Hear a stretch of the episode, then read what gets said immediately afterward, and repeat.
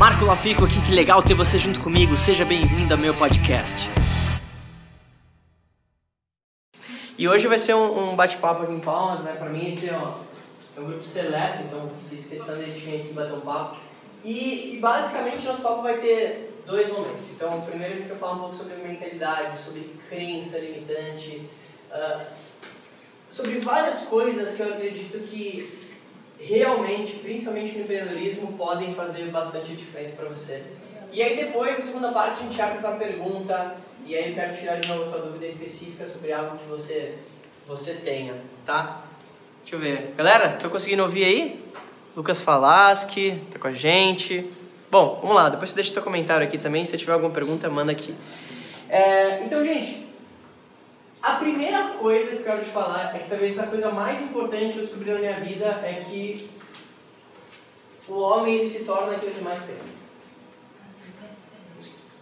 Essa, se eu fosse deixar uma coisa pro filho, aliás, um casal de filhos que eu ainda não tive, seria isso. O que você falaria para eles? Você se torna aquilo que você pensa. E essa é uma ideia simples, mas ela é tão simples que ela é difícil de conceber. Imagina se você realmente colocasse na sua cabeça que você pode ser qualquer coisa que você quiser a qualquer momento. E isso é real. Pode não ser real hoje para você porque você simplesmente não acredita.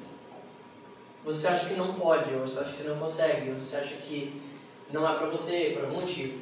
Então, eu vou te contar muito da minha história de como que eu construí, como eu cheguei até aqui, porque eu acredito que talvez isso possa dar alguns insights para você e talvez algumas coisas possam fazer sentido para você é, em termos de negócio até. Então, eu basicamente, desde que eu me entendo por gente, já queria trabalhar com música, desde pequenininho. Eu lembro que um dos primeiros presentes que eu ganhei quando eu era pequeno foi uma bateria que minha mãe me deu de Natal, eu nunca fiquei tão feliz na vida. E, e, de novo, eu não acredito em sorte, na minha opinião, sorte é quando a competência encontra a oportunidade. Porém, é, eu acho que desde cedo eu identifiquei muito bem aquilo que eu era bom e aquilo que eu amava. E parece óbvio, mas eu acredito que a grande maioria das pessoas elas são perdidas. Elas são perdidas mesmo. Todos os dias eu recebo mensagens no Instagram, algumas redes sociais. E eu vejo que a coisa em comum é a pessoa está perdida. Às vezes ela tem tantas opções que ela não consegue escolher. Ou às vezes ela não tem nenhuma opção e ela está perdida porque ela sente. Vê se talvez. Vamos ver se consigo ler a mente de algum de vocês. Ó. Talvez a pessoa se sente incomodada. Ela se sente estagnada. Ela sente que ela não é reconhecida ela sente que o chefe ou o companheiro de trabalho é, não valoriza ela. Ela sente que a opinião dela é pouco importante no ambiente de trabalho. E ela se sente, na maioria das vezes, frustrada, porque ela tinha prometido muitas coisas para a família, entendendo que eles iam fazer e iam conseguir. E ela se sente frustrada porque grande parte da vida dela já passou e ela não conseguiu. Talvez isso ressoa fazendo alguém? Por que eu estou falando isso? Porque eu vejo que as pessoas são muito parecidas. Ter viajado a alguns lugares do mundo e, tipo, e ter ido justamente para o outro lado do mundo, para a China, me mostrou que as pessoas são iguais. Elas são iguais. Elas têm os mesmos problemas, elas têm os mesmos anseios, elas têm os mesmos medos. É a mesma coisa. É impressionante.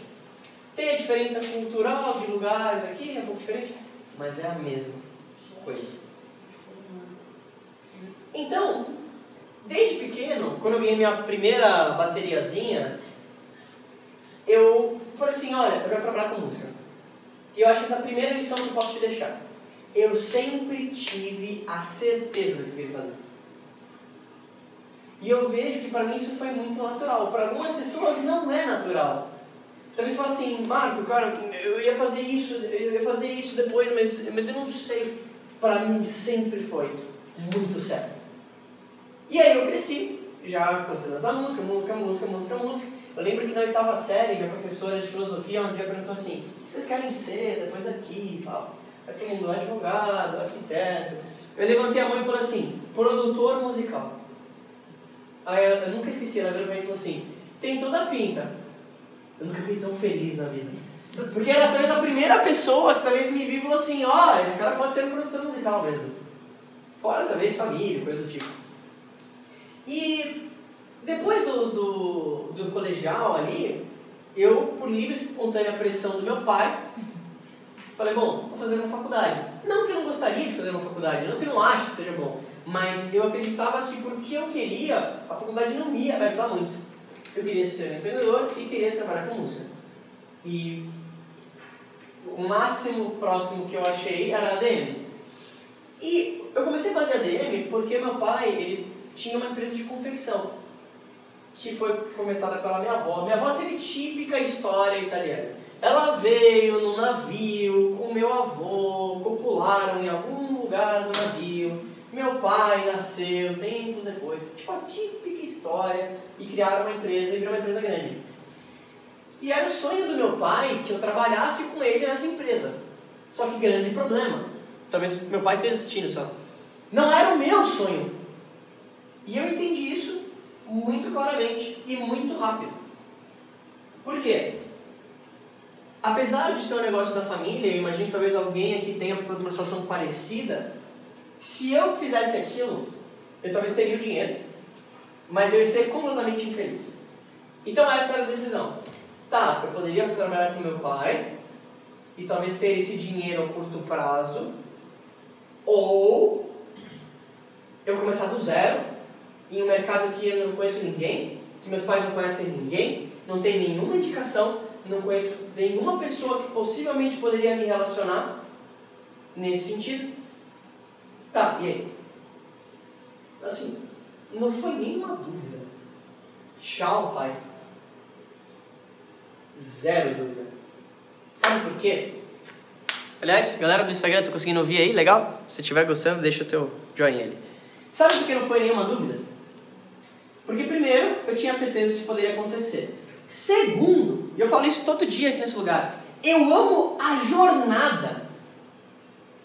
Isso desde cedo eu identifiquei que era muito poderoso para mim. Eu era tipo, a típica criança do assim, vamos fazer brincadeira de Páscoa, tipo num hotel fazenda. A gente tem que achar o ovo escondido.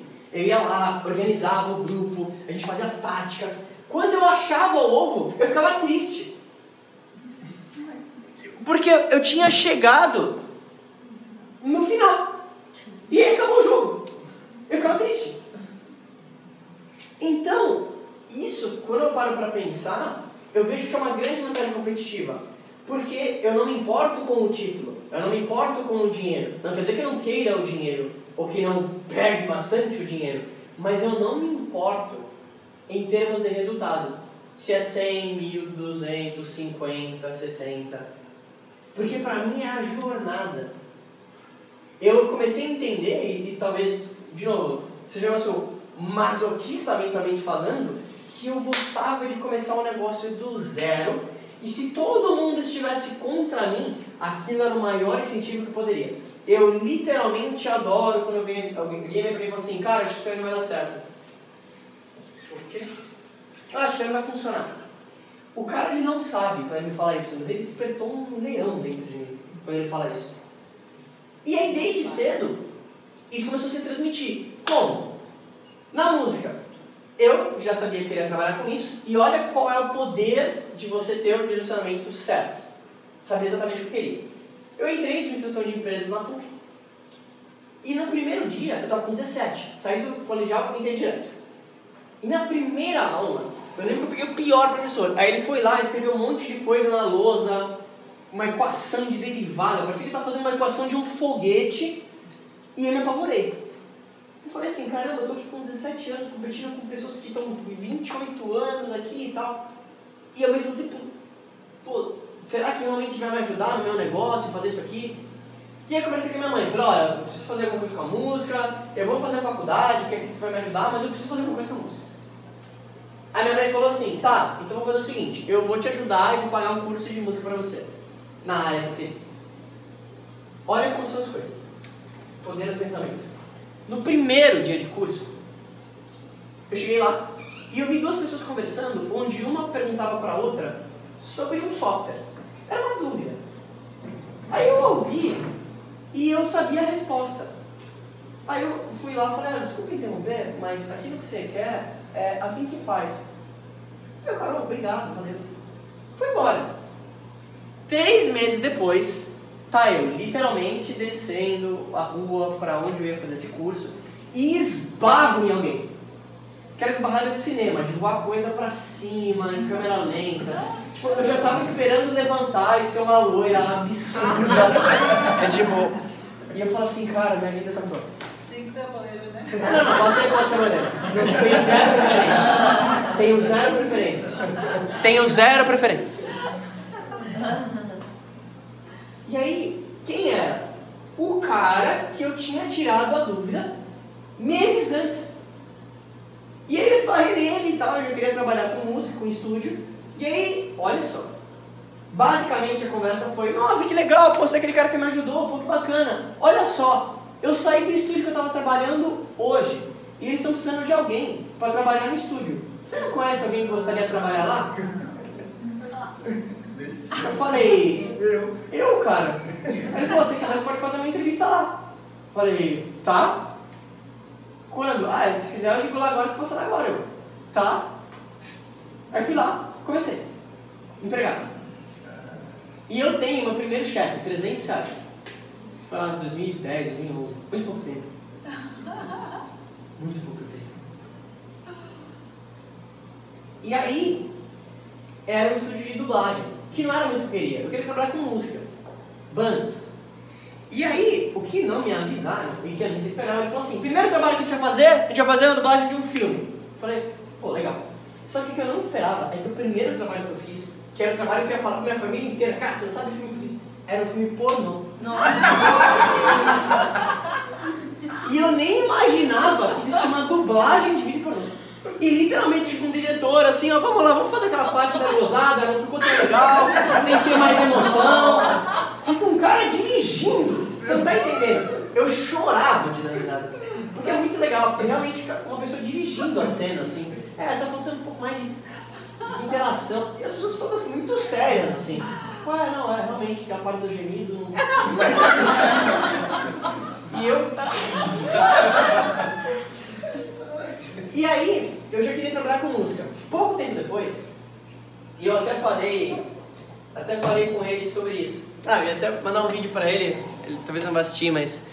É, um professor que eu tinha, ele falou assim: Marco, as palavras exatas dele foram: Eu nem ia te falar isso.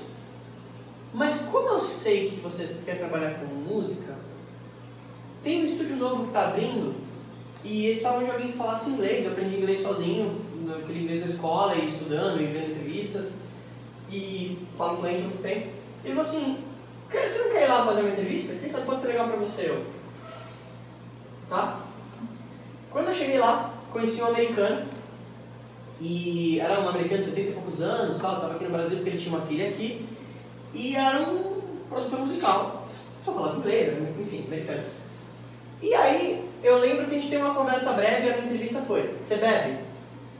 Eu falei: Não, eu não bebo mesmo. Você fuma? Eu falei: Não, eu não fumo mesmo, nunca experimentei um cigarro. Ele falou assim: ah, Tem algo que eu deva saber? Usa drogas, coisa do tipo? Eu: Não. Aí ele: Tem experiência em estúdio? Aí subiu aquele balãozinho do filme pornô na minha cabeça, lembrando, eu tenho, tenho, tenho. Dublagem é minha especialidade. Tá entendendo? Aí ele falou, tá bom, começa. Aí ele meio que falou pra mim assim, ah, pega a furadeira pra mim. Fui lá, peguei a furadeira, aí trouxe pra ele. Ele, tá, mas cadê o prego? Cadê? Eu, sim, mas você pediu a furadeira. Ele, mas é óbvio que eu preciso disso. Ele falou assim, eu, eu entendi. Falei, cara, o cara é folgado, o cara não tinha nem meu nome direito. E aí, eu lembro que eu tava saindo, assim, eu literalmente, eu lembro que eu saí na porta, peguei o celular, parei. E aí, eu falei, vou pesquisar o nome desse cara no Google. Quando eu coloquei o nome dele no Google, eu vi que ele era um dos maiores produtores musicais do mundo. Ele era dono de um dos maiores estúdios de gravação em Nova York nos anos 70. Ele gravou John Lennon, ACDC, Michael Jackson, Frank Sinatra, Jimi Hendrix, Tom Jobim, todo imagina. Queen, Prince, todo mundo que você imagina. E aí eu quase tive um AVC né, naquele momento. Porque eu entendi que era o, o meu one shot. Era o, o tiro. Se eu perdesse essa oportunidade, nunca mais na vida ia ter outra. E o que aconteceu, de novo, talvez a Hannah, talvez ela veja isso, a Hannah é, é filha do Roy. Eu passei os últimos dois anos e meio da vida dele junto com ele, todos os dias. E ele foi meu primeiro grande mentor. E foi muito curioso porque várias das coisas que eu ouvia dele no dia a dia, eu ouvi de outras pessoas depois, que se tornaram também grandes mentores. A maioria que eu nem conheço, mas pessoas que eu sigo. E uma das primeiras coisas que eu entendi com o Roy era: não deseja menos problemas, deseja ter mais habilidades.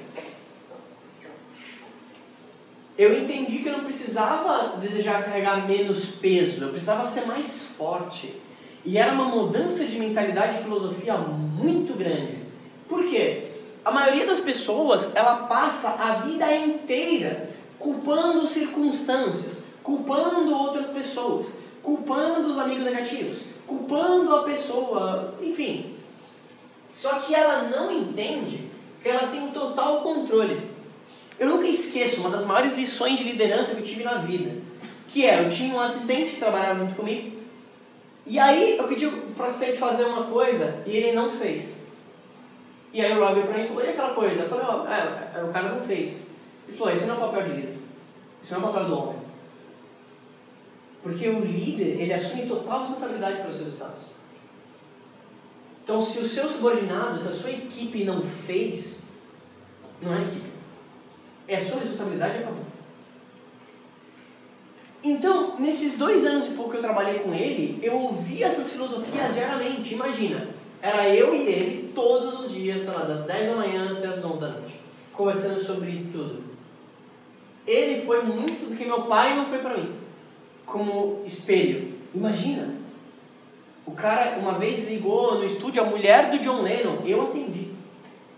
Era amigo. Imagina o que esse cara não viveu, a experiência que ele tinha. E ele, eu sentia que ele me abraçou como se fosse um filho. Eu literalmente sinto, e de novo, ele não está mais entre nós, apesar de que tudo é energia, e energia não pode ser criada nem destruída. Mas toda vez que eu palestro, ele me arrepia toda vez que eu falo dele, no Instagram não vai dar pra ver, mas eu sempre agradeço ele, seja lá onde ele estiver, porque acredito que talvez ele fique orgulhoso de ver aquilo que ele ajudou a criar. Estou longe de chegar no ponto que eu quero, mas eu nunca vou conseguir talvez retribuir para ele, até porque ele não está mais aqui, o impacto dramático que ele teve na minha vida nesses dois anos e meio. E com 18 anos, eu estava eu, no começo da faculdade, começando a trabalhar com grandes artistas, Gil Chororó, Seu Jorge, os primeiros trabalhos.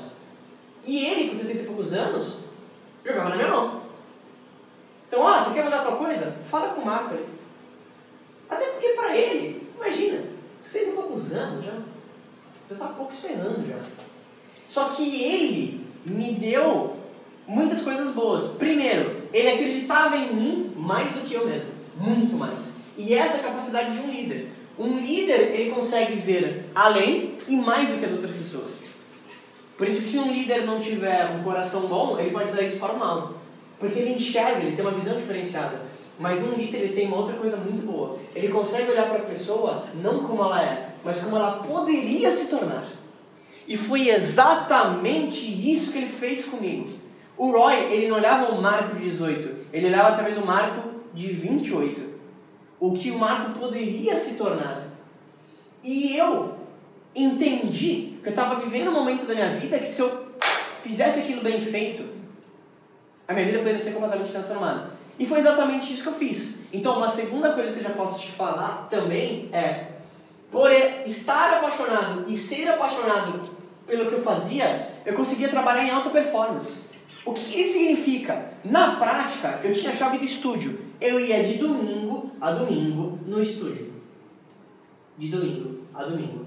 E eu não queria trocar aquilo por nada. Quantas vezes, sábado à noite, você diz, cara, vamos lá na balada. Tá, beleza. Eu ia, sei lá, mais cedo pro estúdio às 9 horas, que eu lá até 1 e meia da manhã, e depois ia encontrar meus amigos. Mas eu tava lá. Porque eu queria fazer outra coisa. E aí que tá, eu até coloquei isso essa semana ali no Instagram, que é o seguinte, talvez você até ama o que você faz, mas amar o que você faz é diferente de fazer o que você ama. Talvez, de novo, você realiza uma atividade e você gosta, você fala assim, eu amo fazer isso. Porém, se você pudesse ter liberdade total de escolha, você faria outra coisa. São coisas diferentes. Amar o que faz diferente, é diferente de fazer o que ama. E eu entendi isso cedo. Por isso eu acredito que parte do meu resultado e nas coisas que eu fiz vieram muito disso. Porque eu entendi que se eu fosse all-in no poker, eu fosse completamente fazer só aquilo que eu era apaixonado, a minha chance de resultados era muito grande. Porque a maioria das pessoas, ela, ela é como se fosse um barco que ela vai sendo empurrada pelo vento, assim. E ela não entende por quê, porque ela acha que ela não tem o controle. Só que é estratégico você fazer só o que você ama. É estratégico. Por quê? Porque, de novo, primeiro, eu amo a jornada. Eu amo o processo. Eu não amo o resultado final. Já te falei isso. Mas, além disso, a pessoa não consegue competir comigo. Porque no sábado à noite, eu talvez estou vendo um vídeo de treinamento. Não porque eu preciso ver um vídeo de treinamento, mas porque eu quero ver um vídeo de treinamento. Porque se eu não estivesse trabalhando com aquilo, eu estaria fazendo exatamente a mesma coisa. E eu entendi que essa era a minha maior vantagem competitiva. E foi exatamente o que eu fiz. Talvez você que está aqui hoje, você, se eu perguntasse a tua história, você fala assim, ah, eu comecei a trabalhar com isso, depois fui trabalhar com isso, você foi sendo levado. Mas nenhuma dessas coisas era o que você realmente queria fazer. E talvez você já está com 40, 50 anos, e agora talvez você falou assim, opa, peraí, não estou feliz. É um pro... E aí, agora? É um problema. Eu até consegui o dinheiro, mas e agora? O que aconteceu? Então, eu fui all in nisso. E eu vivi exclusivamente da música por muito tempo. Tive duas indicações ao Grammy, que é o Oscar da música mundial, e, e ainda continuo a desenvolver isso. Só que depois de um tempo, eu, eu comecei a abrir e entender que eu poderia utilizar essas minhas habilidades em outras coisas que eu era igualmente apaixonado. Só que o que eu quero que você entenda nesse começo é que é um jogo de mentalidade. A forma que você pensa determina os seus resultados. É um fato. E quando a gente começa a falar de resultados, existem várias formas de você mensurar.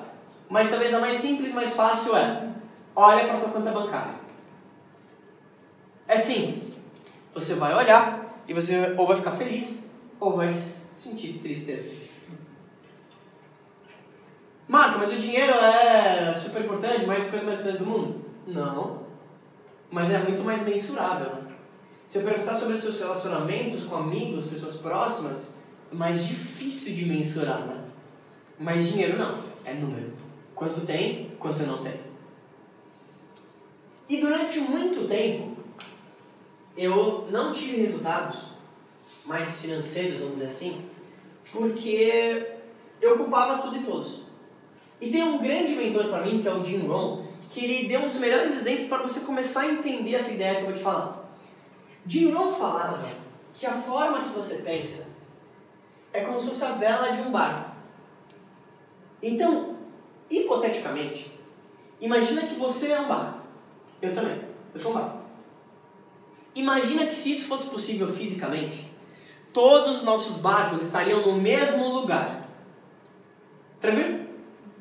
E aí começa a soprar o vento. O vento do quê? Da tempestade. Taxa de juros. Governo, teu parente negativo. Aquela pessoa que está te devendo. Aquela pessoa que falou que você não pode. Mas Jim Rohn falava que é de uma ignorância absurda você tentar mudar o vento, que é a única coisa que você tem. Você tentar mudar seus parentes, você tentar mudar seus amigos, você tentar mudar. É o vento. Jim Rohn falava: não importa o que acontece, o que importa é o que você faz sobre o que acontece. Porque o que acontece, acontece com todos nós. Eu imagino que você tenha problemas. Todas as pessoas têm problemas. A questão é como ela lida com o problema. Tem pessoas que têm um pequeno problema, é uma tempestade. E um tamanho de um homem é literalmente medido pelo tamanho do problema que põe para baixo. Se você tem um problema pequeno e você não consegue resolver, você está sendo uma pessoa pequena. Em termos de habilidades, em termos de mentalidade, em termos de filosofia. Então, Ron falava que você sendo um barco e esse vento da tempestade soprando contra você, a única coisa que você poderia fazer é mudar a vela do barco, que é a forma que você pensa. Porque mesmo que venha a tempestade mais horrível, você ainda chega no lugar que você quer, desde que você saiba para onde você quer ir. John Maxwell já falava: qualquer um pode ir ali no barco e remar, mas é preciso de um líder para falar e apontar para onde as pessoas vão. O líder e o capitão, ele é o mais importante do navio. Por quê? Porque ele fala para todo mundo para onde tem que ir. Ele não é necessariamente o mais forte, mas ele sabe direcionamento. E eu vejo que a maioria das pessoas, ela não tem direcionamento. Ela não sabe para onde o barco dela está indo. Na minha opinião, o Zeca Pogodinho ele errou muito quando ele falou, fez aquela música do Deixa a Vida Me Levar. Porque você pode deixar a vida te levar, mas se você é um barquinho no meio do oceano e você deixa o oceano te levar, você concorda que vai ser muito difícil chegar onde você quer? Quase impossível. É como se estivesse navegando sem uma bússola. É como se fosse um grande arco e flecha, o melhor do mundo, mas você está vendado. Eu falo para você, acerta ali no tal lugar. Você está vendado, você não consegue ver. Então, quando eu comecei a ouvir essas filosofias, eu comecei a falar assim, opa, peraí, então não são meus pais? Opa, peraí, não é o meu amigo negativo que está... Opa! E aí eu entendi uma coisa você tem que tomar o controle. O título do meu segundo livro, eu falo bastante aqui no Instagram, inclusive agradeço a galera que está aí, se estiver curtindo, dá um, dá um joinha. É, o título do meu segundo livro que eu estou escrevendo vai ser Eu Não Me Importo. Porque eu entendi que eu me importo com as pessoas, claro. Mas eu não me importo do que ela acha sobre mim.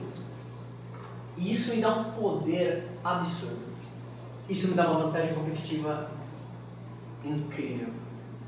Ao mesmo tempo que eu valorizo demais a opinião das outras pessoas, eu valorizo zero a opinião das outras pessoas. Quando eu comecei a empreender, e vou falar sobre isso, como é que foi meu começo, minha mãe falou assim, nossa, eu acho que você é um trouxa de começar isso. Aquilo pra mim não disse nada. E ao contrário também. É curioso, de novo, eu, eu Marcos, sou meu melhor amigo, eu fico me estudando. E você é o melhor campo de estudo que você tem que ter. Eu nunca precisei, ou senti que eu precisava, de ter algum estímulo externo. Por exemplo, minha mãe vira pra mim e fala, olha, eu tenho muito orgulho de você. Eu não preciso disso.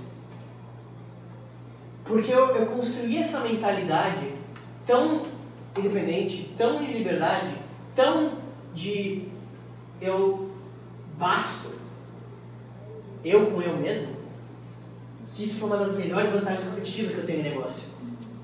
Por quê? Porque eu amo a jornada. E a opinião de outras pessoas nunca é maior do que a minha própria. Acabou. E com isso, eu comecei desde os 21 anos a entrar nessa jornada de desenvolvimento pessoal. E eu vi essas filosofias todas, todos os dias e criar hábitos. Coisas que eu fazia todos os dias que me ajudavam a ter resultado. Por quê?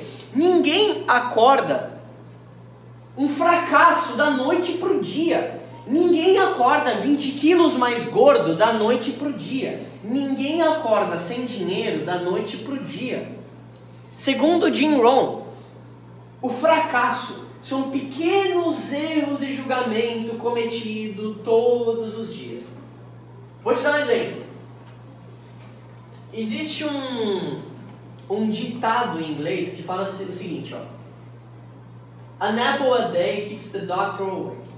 Traduzindo significa, uma maçã por dia vai deixar o doutor longe. O que literalmente é verdade. Porque se você comer uma maçã por dia, você vai ficar mais saudável. Claro que são em outras coisas, mas esse pequeno hábito já muda. Agora, se você entendeu errado e acha que é uma caixa de bis por dia, o resultado é desastre. Desastre. E aí eu entendi uma outra coisa. O sucesso está nos detalhes. É o que chama em inglês de razor's edge. É a linha tênue. Algumas pessoas quase vão para a academia. Outras pessoas vão para a academia. Uma pessoa quase fez uma venda. A outra faz a venda. Essa pequena diferença que a maioria das pessoas fala assim, ah, mas é uma, é uma pequena coisa, é só hoje. Ela não entende. Ela não entendeu mesmo. Porque esse só hoje, ele vai se acumulando e tudo se acumula. A ignorância se acumula, a poeira se acumula, a inteligência se acumula também. Então, se você não se desenvolve, se você não lê, se você não vai no treinamento, se você não ouve um áudio, se você não procura ser melhor, você está não mais experiente, você está igual, há 20, 30 anos talvez. A experiência só conta para você se você fizer assim em termos de desenvolvimento. Porque algumas pessoas é como se ela fosse um disco de vinil que está rodando na mesma música há 30 anos. Ganha a mesma coisa, fala a mesma coisa, vai nos mesmos lugares, tem as mesmas pessoas, sai do mesmo ciclo. E ela não, não entende. Então, o sucesso, a gente falou do fracasso, o sucesso é o quê? Pequenas atividades simples realizadas diariamente em prol de um objetivo. É quase a mesma coisa. Só que qual que é a dificuldade? A dificuldade é tudo que é simples fazer é simples não fazer. Essa é a dificuldade. É simples você prospectar um cliente novo todos os dias. Mas também é simples você não prospectar. É simples você comer salada de frango todo dia. Mas também é simples você não comer. É simples você ir na academia todos os dias. Hoje eu corri meus 7 km. Todo dia. Por quê? Um dia que você não faz, desastre está vindo. Você não faz um, daqui a pouco você não faz dois, daqui a pouco você. Ah, pô, mas acho que nem está dando diferença assim. Daqui a pouco você não faz mais. E aí, pior, você culpa alguém, alguma coisa. Ah, não faço porque eu tenho filho. Ah, não consigo porque eu não tenho tempo. Ah, não consigo porque eu estou muito jovem, porque eu estou muito velho, porque eu já trabalhei com venda, porque eu nunca trabalhei com venda. E isso são crenças limitantes mesmo. E talvez para algumas pessoas aqui, essas pequenas, esses pequenos pensamentos e erros de julgamento que você tem nos seus dias estão impedindo você de ter resultado. Você está dando desculpinhas. E desculpinhas são coisas de crianças até a quinta série. As cadeiras do primário, sabe porque elas tão, são tão pequenininhas? Para você não caber mais nelas. Você tem que sair da quinta série. A maioria das pessoas está ali. Ela está com a mentalidade da quinta série. Dando desculpa. Sabe o que é muito curioso? Uma das coisas que eu descobri ao longo dessa jornada é que, literalmente, aquela história de você é a média das pessoas mais próximas a você é real. É real. Pessoas de mentalidade pequena falam de coisas. Pessoas de mentalidade mediana falam de outras pessoas. Pessoas de mentalidade grande falam de propósitos e ideais. A questão é, quando você para e pensa nos seus amigos próximos, o que eles falam? Sobre coisas? Pessoas? Ou ideais? Propósitos? Planos? Crescimento? Desenvolvimento? Livros? Áudios? Curso? O que, que eles assistem? Eles da, da Atena? Faustão? E de novo, eu não estou aqui para falar que você vai ter que fazer com a sua vida. É a sua vida. Eu só estou compartilhando o que fez sentido para mim. E eu realmente falo que isso faz muita diferença. Porque você provavelmente ganha igual aos seus 10 amigos mais próximos. Você vai mais ou menos nos mesmos lugares. Você tem mais ou menos as mesmas coisas. Porque inconscientemente, os seus amigos não querem que você seja bem sucedido. Não porque eles não gostam de você, porque eles não torçam por você. Mas é porque na cabeça deles, se você for muito bem sucedido, você não vai lembrar deles. O que é um puta de um pensamento fracassado. Aquela pessoa fala assim, ó, oh, ó, oh, agora foi lá, saiu na exame, não lembra mais de mim. Mas vai responder, é, talvez não lembre mesmo, porque você continua igual. Não é que a pessoa não é um membro valioso como pessoa, como amigo, como parente, mas talvez financeiramente os seus amigos estão te atrapalhando. É um fato. Não estou falando que você nunca mais vê essas pessoas na vida. Talvez sejam teus parentes que estejam te atrapalhando. E na maioria das vezes é. Porque muitas pessoas são altamente influenciadas pelo que a mãe, a pai, o tio falou. Para que eles têm que fazer, o que acham que tem que fazer. Só que as pessoas também entendem que, apesar de você amar essas pessoas, elas provavelmente não entendem do que ela está falando. Ela não sabe. Ela tem opiniões. Ah, meu amigo falou que empresa não funciona. O que o seu amigo faz? Quanto ele ganha? Tipo, eu, eu vi na internet um negócio muito engraçado que era assim. uma brincadeira do tipo. Acho curioso ver como eu e você estamos dando conselhos um para o outro sobre sua vida, sendo que nenhum dos dois sabe o que vai fazer realmente com a sua própria vida. É muito isso. Amigo toda vez fala, ah, empreender funciona. Ele já empreendeu. Ele tem resultados. Ele ganha dinheiro. Provavelmente a resposta é não. Por quê? Porque a maioria das pessoas não tem resultados. Eu gostaria que fosse assim? Não gostaria que a maioria das pessoas tivessem resultados. Mas isso é uma questão de mentalidade. Eu acredito que as pessoas têm total controle sobre a vida delas. Ah, eu nasci na rua. Você tem total controle sobre a sua vida. Eu acredito nisso. Algumas pessoas têm um pouco mais fácil. Também não acredito nisso. Você tem a pessoa que talvez nasceu no berço de ouro e ela está em depressão. Aí você fala assim, nossa, mas se eu tivesse aquele dinheiro, porque você pode ter o dinheiro. Eita. A maioria das pessoas ela tenta pegar o shortcut, o caminho mais curto, mais rápido. Ela não entende que tudo que é grandioso leva tempo. Sempre vai ser assim. E ontem eu falei isso, vou repetir. Aliás, estão por aí ainda? Para mim, a vida é como as quatro estações. Talvez seja uma das analogias mais fáceis que eu posso te passar para você entender sobre tudo isso que a gente está falando. Vamos começar com a primavera. Primavera significa oportunidade. Ideias florescendo, literalmente. Então, a primavera pode ser um momento onde você está animado, algo novo aconteceu, alguma proposta que você ouviu, alguém te ofereceu alguma coisa, uma nova proposta de trabalho, você foi reconhecido, começou um novo negócio. Depois da primavera vem o quê? Verão. Entende? Primavera, depois vem o quê? Verão. Estão aí? Primavera, verão. O verão é uma época onde parece que tudo está indo bem. Mas é aí que mora o problema. O perigo, na verdade. Por quê? Se você tem um belo jardim na sua casa, você foi lá, deixou ele bonitinho, e você some por seis meses e você volta, como está o seu jardim? Destruído, cheio de bicho, talvez tudo cresceu, ficou uma loucura. Então o verão, você tem que, claro, proteger aquilo que você construiu e você talvez teve durante a primavera, que é a época de oportunidade.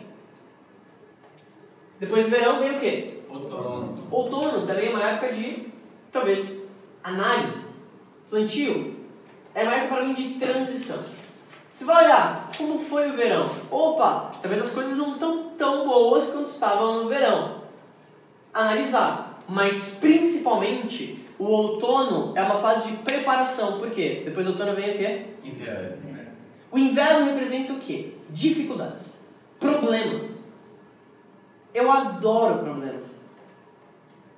Porque eu não vejo o problema como um problema. Eu vejo um problema como aprendizado. E quanto mais problemas eu conseguir solucionar, maior meu valor de mercado, maior minhas habilidades, mais eu ganho. Um bom líder é um bom solucionador de problemas. Se uma pessoa vem para você falar de um problema, é porque talvez ela acredita que você pode ajudar ela a resolver. Então é um sinal de confiança em você. Então é bom. E eu gosto quando as pessoas vêm, porque se eu não sei a solução, eu vou achar a solução. Só que agora eu tenho mais uma habilidade. Inverno, problema, dificuldade. Só que olha que incrível. Se existe um Deus, e eu imagino que a gente faz parte de algo maior, com certeza ele pensou nisso que eu vou te falar agora. Que é, depois da época baixa, da pior época, o que ele colocou depois do, do inverno? Primavera. Depois da dificuldade, vem a oportunidade de novo. E depois vem o verão de novo. Tem algum ano que tem dois invernos, três primaveras? Não! A vida é como as quatro estações do ano. Depois do inverno vai vir a primavera, e depois vai vir o verão, e depois vai vir o outono, e depois vai vir o inverno. Dificuldade, problema, tua vida aconteceu com um negócio, alguém morreu, você perdeu não sei o quê. Mas depois da dificuldade vem a oportunidade de novo. Desde que você esteja preparado. E é muito curioso porque quando eu penso nas quatro estações, vem um exemplo que se eu fosse escolher entre ser uma espécie em termos de mentalidade, eu seria uma formiga. Porque as formigas, elas pensam de forma extremamente estratégica. Primeiro, as formiguinhas trabalham em grupo. Elas entendem que o coletivo é maior do que o singular. Só que elas são inteligentes. Por quê? No verão, onde elas têm a maior abundância de comida para construir a casinha delas, elas estão trabalhando que nem desesperadas. Elas não estão ali no sol. Ah, vou tomar um solzinho? Não, elas trabalham o dobro no verão. Por quê? Elas estão, gente, ó, vamos trabalhar. Ó, porque vai vir o inverno. O inverno vai chegar. A gente tem que se tocar agora. Inverno. No inverno, elas são extremamente otimistas. Galera, ó, o verão tá chegando, o verão tá chegando, se prepara, ó, o verão tá chegando. Elas trabalham no verão pensando no inverno, e trabalham no inverno pensando no verão. Essa é uma das melhores filosofias que você pode ter. E muitas pessoas, ela é enganada por esse pensamento. Pelo assim, está tudo bem, estou feliz. Aí alguma coisa ruim acontece e ela fica surpresa. Eu não entendo essa surpresa. Porque depois do dia vem a noite. Vai continuar sendo assim nesse planeta até literalmente ele ficar tão denso que ele vai explodir. Eu sou o cara que fica lendo essas coisas de universo agora. Mas até lá a gente já foi para outro lugar. Então, você tem que entender que se você está passando por um momento de dificuldade, é uma ótima oportunidade para que você aprenda se desenvolva. E entenda que depois da dificuldade vem a oportunidade. Isso muda completamente a perspectiva. Isso muda completamente a perspectiva. Porque agora, sabendo disso, quando vem a baixa, você entende que é, faz parte da vida. Porque é assim, não sei, se talvez Deus estivesse assistindo a live, eu perguntaria para ele. Mas a gente nunca vai saber porque é assim. A questão é, é assim e acabou. Ah, mas eu não gosto disso. Tá, mas eu não estava sentado com Deus, talvez para criar um planeta e poder usar a minha opinião. É assim e acabou. A maioria das pessoas acha que a vida dela vai ser completamente linear, vai ser feliz mais na vida. Que, que péssima maneira de viver. Sem uma dificuldade para você crescer. E quando você começa a olhar a dificuldade como forma e oportunidade de você crescer, de novo, toda a perspectiva muda. Porque aí agora você começa a estar no controle. E talvez esses são os melhores recados que eu posso dar para você hoje. Você precisa tomar o controle. Você precisa tomar a responsabilidade. Talvez ninguém nunca te falou isso. Ninguém se importa com a sua desculpinha de porque você não tem resultado. Ninguém se importa mesmo. Do tipo, ah, mas não tive resultado por causa disso. As únicas pessoas que se importam são seus amigos que também não têm resultado. Porque a miséria adora a companhia. Tem pessoas que elas brigam para ver quem está pior. Já viu isso? Cara, fui lá, perdi a casa. Não, não, não, mas eu perdi a casa e a mulher. Não, não, não, mas cara, tô sem dinheiro. Não, mas você não tá mais ferrado que eu, não. Os caras ficam brigando quem tá pior. É assustador. Então, tudo isso são o quê? Hábitos. Se você desenvolver bons hábitos, é certo como 2 mais 2 são 4, que você vai ter melhores resultados. Isso é certo, eu afirmo para você. É só prova viva disso. Literalmente, quem pensa enriquece. Acabou. E eu demorei para entender isso. Então, eu entendi que, caramba, se eu trabalhasse mais em mim do que no meu trabalho, era o maior investimento que eu poderia. Hoje, a minha mentalidade talvez possa parecer um negócio egocêntrico, mas na minha cabeça eu posso ser e ter qualquer coisa que eu quiser. Eu literalmente acredito nisso. E eu sei que eu tenho várias habilidades, sou muito bom em várias coisas. Porque eu tenho uma coisa minha que você pode usar aqui, daqui a pouco a gente vai entrar no prático, tirar dúvida, que é, quando eu pego algo, não existe o fracasso, não existe desistir. Mas sempre foi assim desde pequeno. Eu não sei explicar por quê. Todo curso que comecei, finalizei. Entrei na faculdade, quatro anos saí fora. Entrei aqui, fui lá, fiz. Criei uma empresa de marketing, saí no exame duas vezes. Pra mim, eu, Marco, eu sou meu melhor amigo. Eu viajo muito sozinho às vezes. Então, literalmente, putz, já fui pra China, fui pra Nova York. E às vezes passo 10 dias lá, sozinho, pensando. Pensando no quê? Em negócio, em ideias. Trabalhando com eu mesmo. Eu sou meu melhor amigo. Você fica espantado de ver as conversas que eu tenho com eu mesmo. Sério. É muito louco isso. No meu, no meu primeiro livro e agora com o segundo também, é, de novo, eu não sei te falar de onde é, mas eu vou compartilhar um negócio talvez com a galera aqui também que talvez possa fazer sentido. Eu acredito que esse universo, aonde a gente vive, é uma coisa só. E a ciência explica isso de uma forma. Supostamente, a gente veio através desse Big Bang, foi uma grande explosão. E o universo começou a expandir de uma forma incrível. E aí geraram supernovas, são estrelas gigantescas, que elas ficam tão densas que elas explodem. E depois de milhares de anos elas esfriam. E depois de muito tempo elas viram um planetinho. A gente veio da mesma coisa. E literalmente, cientificamente, o nosso corpo é feito do quê? Hidrogênio, oxigênio, que é o material mais abundante do universo. Então a gente não é especial. A gente é tipo feito de poeira estelar. Uma estrela que explodiu milhares de anos, talvez gerou outro lado. Qual é a grande questão? Eu acredito, e isso pode ser provado cientificamente, que o nosso pensamento ele tem uma frequência. Você é como se fosse uma estação de rádio, onde você consegue transmitir, consegue receber. Eu não sei como uma onda de um telefone funciona, mas eu sei que eu consigo ligar para você, mesmo que eu esteja do outro lado do mundo. Você consegue ver essa onda?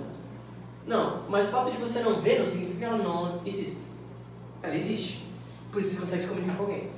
É uma onda, literalmente, uma frequência. Os nossos pensamentos, isso é provado cientificamente, eles emitem uma frequência. Então, literalmente, toda vez que você pensa, é como se fosse uma estação de rádio enviando um sinal. Assim. E na minha cabeça, a inspiração é como se eu fosse um rádio que, de todas as frequências que estão aqui, eu consigo captar aquela frequência. E quanto mais eu me conhecer, mais fácil eu consigo captar essa frequência. Eu literalmente vejo dessa forma. Para mim, a inspiração é isso.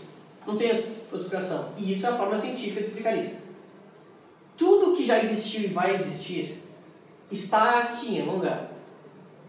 E se você tiver antenado e trabalhar essa mentalidade, é como se você tivesse assim, ah, uma ideia de um milhão de dólares. Você pega. Nossa, lembrei daquele prospecto. Você pega. Talvez aconteça alguma situação assim, que você vê alguma coisa na tua cabeça. Talvez você vai se identificar com isso. Alguma coisa na tua cabeça falou assim, você precisa fazer isso. Alguém já teve isso? Você só sentiu um negócio forte, como se estivesse falando com você literalmente. Aí você foi lá, você fez aquela coisa, e aí hoje você pensa assim, caramba, se eu tivesse feito isso, minha vida teria completamente diferente. É como se alguém tivesse te digitado. E aí vem o lance que eu quero compartilhar, que também seria muito pessoal, mas vou compartilhar com todo mundo aqui. Eu literalmente pego meu livro, eu leio, e tem coisas que me surpreendem do que eu escrevi. Parece que não fui eu. Eu sei que fui eu. Não tô falando, ah, eu sou o Chico Xavier. Mas eu um dia acordei e falei assim, eu preciso escrever um livro. E foi exatamente isso que eu fiz. Eu peguei um mês e escrevi o livro. E eu estou compartilhando isso porque ter começado, principalmente nesse modelo, e ter empreendido, foi uma dessas coisas. Eu literalmente acredito que se existe um Deus, esse cara é muito meu amigo. Imagino que ele deve ser seu amigo também. Eu não tenho uma religião específica, tá? Mas eu entendi que me conhecendo muito bem, toda vez que eu ouvia essa vozinha, falando assim, faça uma coisa, eu fazia todas as vezes. Todas, todas. Você vê uma pessoa na rua e fala assim, e vinha a vozinha e fala assim, fala com ela, é só vou, só sigo. Por quê? Seja lá de onde vem isso, provavelmente é para te ajudar. Até porque, olha que louco, se você começou a empreender e tem o desejo de se tornar mais, a natureza, a natureza ela é inteligente, ela é caprichosa. Você não teria o desejo de ganhar mais ou de ser mais se você não pudesse se tornar isso. Você concorda que seria, não faria sentido? Seria o teu cérebro jogando contra você mesmo? Você tem um desejo que você nunca poderia solucionar ou ter? Não faz sentido. A natureza é a coisa mais perfeita que tem. E é muito curioso ver que o ser humano é a única espécie que não cresce até o máximo potencial. Uma árvore, literalmente, ela cresce até o máximo. Não tem uma árvore que fala assim, ah não, acho que eu estou bem aqui, vou parar. Não! A árvore cresce até conseguir. Um animal cresce até conseguir. Ele caça até conseguir. O ser humano não. Ele é a única espécie que fala assim, ah, tá bom. Só que o bom é inimigo do ótimo. E se você não tem ambição, você corre o grande risco de correr uma vida medíocre. Medíocre no sentido de ser médio. Pior coisa que pode ser uma pessoa média. Pessoal, comum. O que isso é? Comum. E eu acredito que ninguém é comum. E eu estou te falando tudo isso porque eu acredito que talvez para uma ou outra pessoa, tudo isso que eu estou falando está fazendo sentido. Para algumas pessoas ela fala assim, nossa, o que, que esse cara está falando? Talvez ela não esteja preparada agora. Ok. Mas talvez para um de vocês está vendo isso aqui e fala assim, cara, eu estou entendendo o que esse cara está falando.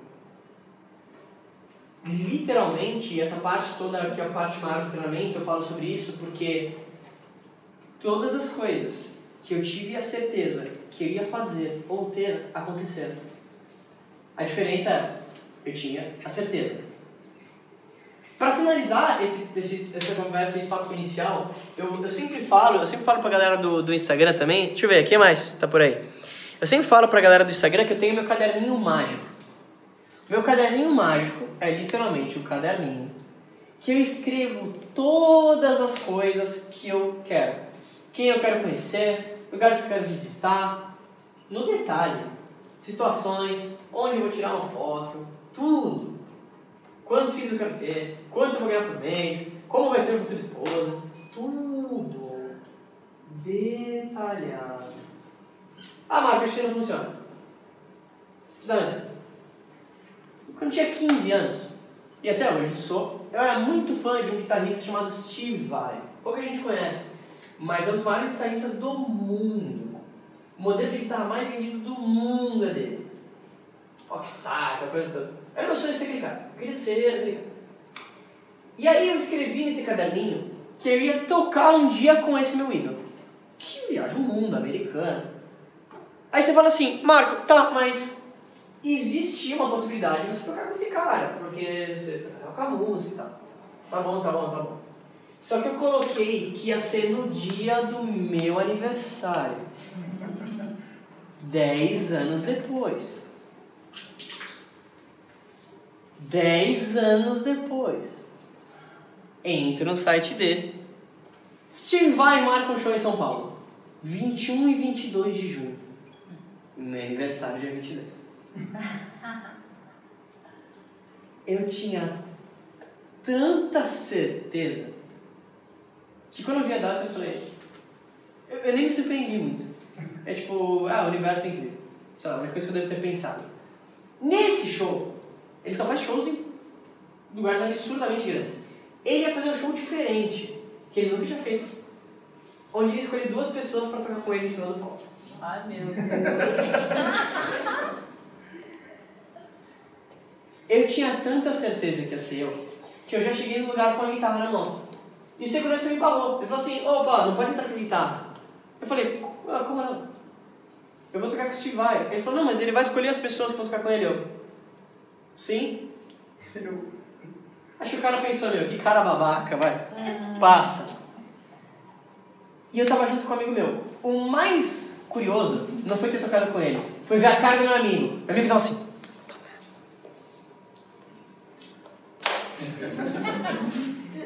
Meu amigo não conseguia acreditar. E eu, em contrapartida naquele momento, era tipo, estou vivendo o que eu gostaria de viver. Eu quero que você tenha essa experiência. Eu sinto exatamente isso que eu estou te falando. Eu sinto que eu, eu tenho um cardápio da minha vida. Literalmente. Tipo, quero conhecer tal pessoa, quero fazer isso, quero ir a tal lugar. Surge de um jeito inacreditável. Eu realmente gostaria que você experimentasse isso. Uma das melhores sensações. E quanto mais você experimenta, mais você consegue. E aí, um fato curioso, sabe precisando dessa história? Eu deixei com ele nesse dia um bracelete. Mandei fazer pra ele de presente. Dois anos depois, ele volta no Brasil. No dia do aniversário dele. Eu tinha visto o show dele em São Paulo, e aí eu poderia ter feito o que chama de meet and greet para conhecer lá no backstage, não fui, me arrependi. Isso era, sei lá, dois dias antes. Aí eu ia palestrar em Porto Alegre, no dia do aniversário dele, e ia ser o show dele em Porto Alegre. Fui lá, corri, essa é uma história de filme. Eu não tinha conseguido esse passe, fui lá, fiquei a tarde inteira, consegui falar com o empresário dele que eu queria pegar esse passe e não tinha. No último minuto, consegui.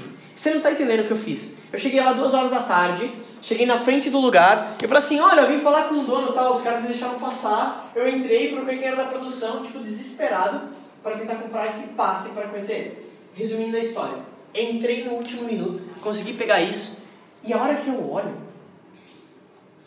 ele tá usando o bracelete que eu dei pra ele. O que, que eu fiz? Como poderia tornar isso aqui algo inesquecível? Eu não tenho dos relacionamentos mais próximos que a minha mãe e meu pai. Por motivos. Como é que brigado com ele? Nada do tipo. Mas pensei, acho que talvez possa ser algo diferente. E aí eu fiz um vídeo onde eu tô com ele, que minha mãe é fã. Aí ele fala assim, Oi Tuca, here's Steve Vai. E aí ele mandou um vídeo pra minha mãe. E eu só imaginava minha mãe recebendo. E ela falando assim, olha meu filho, é o Steve Vai, falando meu nome. Ó, meu filho tá lá com ele. Ó, meu filho fez isso. Pequenos momentinhos. Mas isso vem da onde? De novo, dessa certeza do destino. Eu, eu gostaria de talvez ensinar melhor isso para você, como isso funciona na minha cabeça. Mas a questão é que funciona. Por que eu, eu uso grande parte do treinamento para falar isso? Porque se você não tiver isso aqui muito acertado, nada do que te falar do técnico vai funcionar. E você não vai entender por quê. Porque talvez você vai fazer uma atividade, você está pensando, ah, não vai dar certo. Não, aquele cara não vai. Não, aquela pessoa lá não. É, eu não vou conseguir. Talvez é inconsciente. Talvez na sua própria linguagem. Você ficaria espantado. Eu estava conversando com uma pessoa esse fim de semana e eu estava falando tudo isso, né? Ela falou, pô, é engraçado, porque você, você fala como se fosse no modo palestra. É que eu sou isso. Então, quando eu converso com as pessoas, é natural eu falar dessas coisas, porque sou eu. E aí, depois de dois dias, ela falou assim: Nossa, comecei a reparar como os meus amigos falam e o jeito que eu falo. Nossa, eu sou muito negativo. Porque talvez você não percebe. Você vai fazer alguma coisa? Ih, não sei, acho que não vai dar certo. Desastre. Para finalizar esse tópico de mentalidade, dá um tchauzinho pra galera do Instagram. As coisas se parecem com os seus donos. Eu nunca me canso de falar isso. Se eu entrasse no seu carro e o teu carro está desarrumado, existe uma grande chance da sua vida estar desarrumada em outra área. Porque tudo está conectado. E aí, o que, que você mais gostou desse podcast? Se você adorou, deixa 5 estrelas e se conecta comigo nas redes sociais em arroba Marco Lafico e se inscreve lá no canal do YouTube em youtube.com barra Marco Lafico. A gente se vê em breve.